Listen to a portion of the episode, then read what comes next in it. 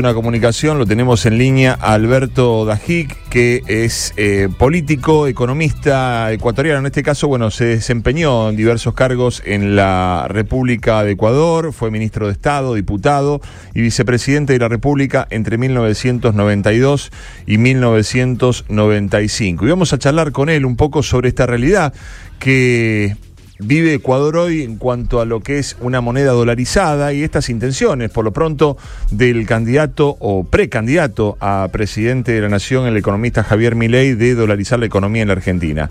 Alberto, buenas tardes. Sebastián Soso es mi nombre. ¿Cómo le va? Sebastián, buenas tardes. Un gusto saludarlo y a toda la audiencia de Radio Boeing. Muy atento, gracias por su generosidad de atendernos. Alberto, bueno, en primer lugar preguntarle cómo está hoy Ecuador, ¿no? Después de, atravesar distintas crisis económicas y en algún momento haber sido tomado como modelo a partir del éxito de la dolarización de su moneda. Eh, bueno, eh, el Ecuador está en una situación de mucha conflictividad política, ¿verdad? Eh, si el Ecuador no hubiese estado dolarizado, como está, en el gobierno del socialismo siglo XXI habría tenido un camino inflacionario muy similar al que lamentablemente tiene hoy la Argentina o el que tiene Venezuela o el caos que ya vive hoy Bolivia. La dolarización fue en el Ecuador un factor que logró sostener la estabilidad económica a pesar del impresionante aumento del gasto público ocurrido entre el año 2006 y 2013, donde el gasto público consolidado un 23% del PIB a 43% del PIB, el más alto de Latinoamérica, ¿no? Entonces la dolarización aquí ha sido un sinónimo de estabilidad. Ahora, algunos eh, especialistas en economía desde aquí de Argentina se ocupan en decir que Ecuador está buscando la manera de salir de esa dolarización. ¿Eso es real? Eh, si usted aquí hace una encuesta de cuál es la figura más popular del país, es la dolarización. Aquí nadie quiere salir de la dolarización. Que hubo un intento de Rafael Correa de salir es una cosa, que la ciudadanía lo quiera es otra. Bien, y la situación de empobrecimiento de la gente, porque también dicen, eh, dolarizar significa o va a representar el empobrecimiento de más de la mitad de la población.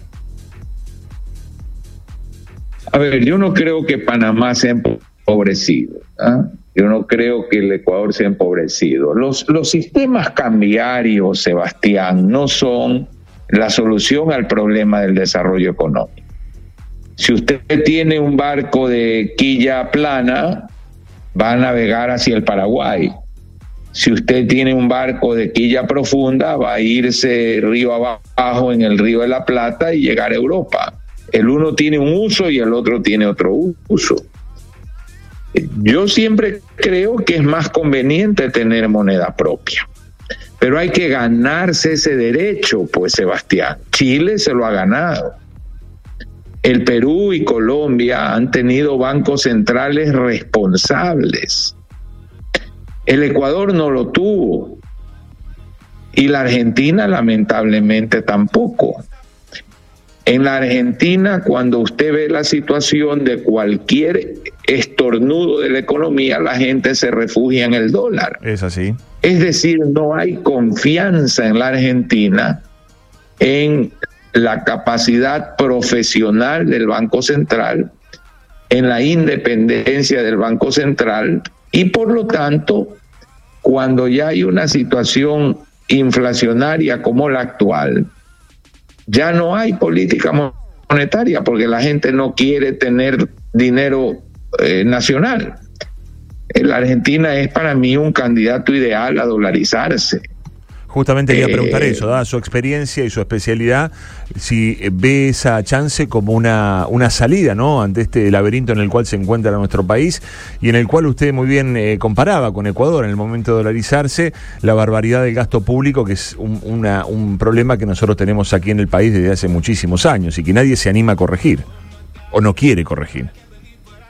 La dolarización limita la irresponsabilidad fiscal y termina asfixiando al Estado en no poder gastar lo que no debe gastar. Se llega a un límite de la deuda y se acabó. Entonces yo, yo sí creo que si estos momentos un país es buen candidato a dolarizarse para empezar a resolver el problema inflacionario, ese país es la Argentina. Alberto, eh, bueno, hoy eh, Ecuador eh, me decía que está en una situación de alta conflictividad. ¿A qué factores usted los atribuye? Bueno, el Ecuador es un país muy caníbal políticamente. Eh, yo fui vicepresidente de la República y sufrí la embestida de la oposición, viví 20 años en el exilio, fue destituido luego el presidente Bucarán, fue destituido Maguat, fue destituido Lucio, estuvimos en el, en el exilio al mismo tiempo cinco mandatarios. Eh, eso demuestra pues un poco que la tradición política ecuatoriana es caníbal y ha continuado así. Y además al gobierno, creo yo, le ha faltado un poco de tino político eh, y se han eh, agriado las relaciones con todos los sectores opuestos al régimen y estamos en un escenario en el cual la Asamblea ha planteado un juicio político al presidente de la República que implica una posible destitución. Entonces ahí hay ya un elemento político que pasa a dominar la escena por encima del económico. Bien, Alberto, eh, por lo que leía de usted, ¿es descendiente de libanés? Es correcto. ¿Y eh, respeta las tradiciones de sus antepasados? Me refiero a, en cuanto a la cultura, en cuanto a la comida, en cuanto a los gustos por la música y demás. Bueno, por sobre todo la comida y ciertas costumbres como una fuerte estructura familiar, fuertes, fuertes, fuertes lazos familiares, por supuesto que se respetan. Mi esposa no es de origen libanés, pero eh, valora mucho eh, ciertos eh, elementos de esa cultura. ¿Usted es hijo de libanés, Alberto?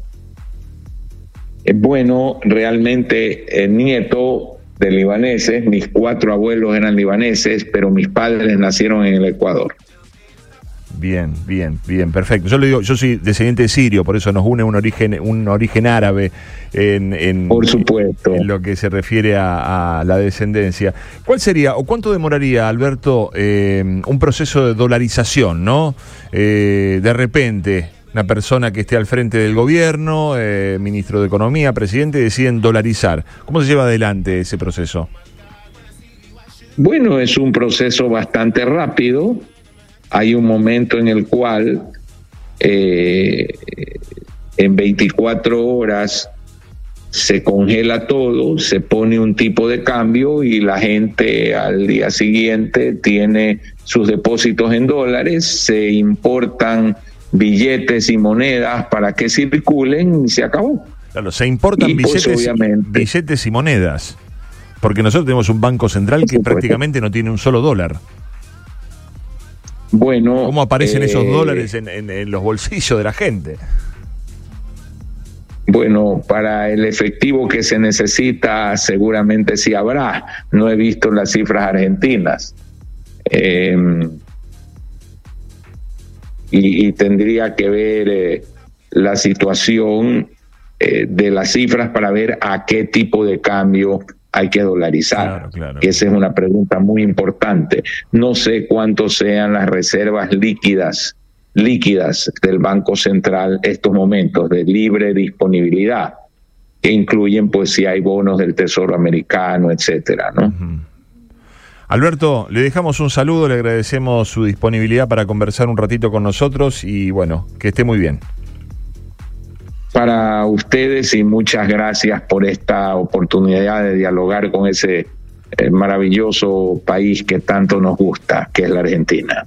Un gusto, Alberto, y hasta cualquier momento. ¿eh? Adiós. Así charlábamos con Alberto Dajic.